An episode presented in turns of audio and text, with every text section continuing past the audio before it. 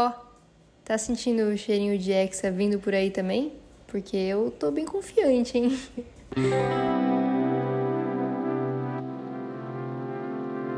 E o Richardson, gigante, que mal tinha acabado sua bicicleta e já tinha textão no LinkedIn banhado a lições de moral corporativas, o que deixa tudo ainda mais azedo, né? E associando de forma bem mirabolante os comportamentos do jogador com os comportamentos de um funcionário e blá blá blá.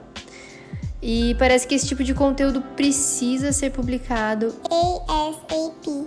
ou WhatsApp, né? Abrasileirando como um enorme furo de reportagem, sabe? Quando na verdade não é. Porque publicar com tanta antecedência está muito mais relacionado com o ego buscando incessantemente os likes e alcance do que com a verdadeira razão da publicação, no caso, o próprio Richardson.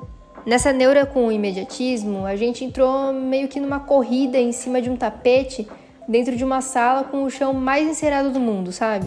Porque a gente corre, corre, corre, corre, mas pouco sai do lugar, ou nem sai do lugar. Porque quem se mexe mesmo e quem se bagunça é o tapete. Então é exaustivo e inútil. A verdade é que eu quero que mais palavras sejam ditas e escritas, que mais palavras sejam ouvidas e lidas sobre o Richarlison, sobre sua história e sobre seu talento incontestável.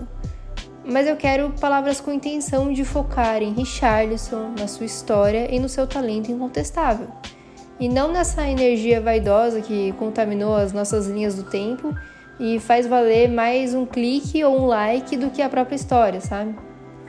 A verdade é que a gente está vazio de boas intenções e repleto de soberba. E desse jeito fica ainda mais fácil lesionar um joelho um, ou um tornozelo, por exemplo.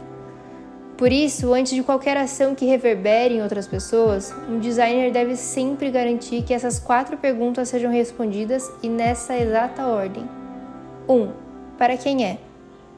2. Para o que é? 3. Qual o impacto positivo social real que eu estou gerando? E 4. Há algum impacto negativo social?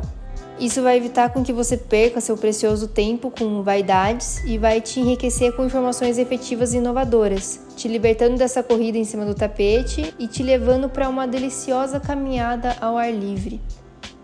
Agora, vamos lá. Eu declaro o fim do expediente dessa sexta-feira, porque já tá na hora de Copa, né? Por favor, o Hexa vem. Um abraço de Luiz com a camisa 9.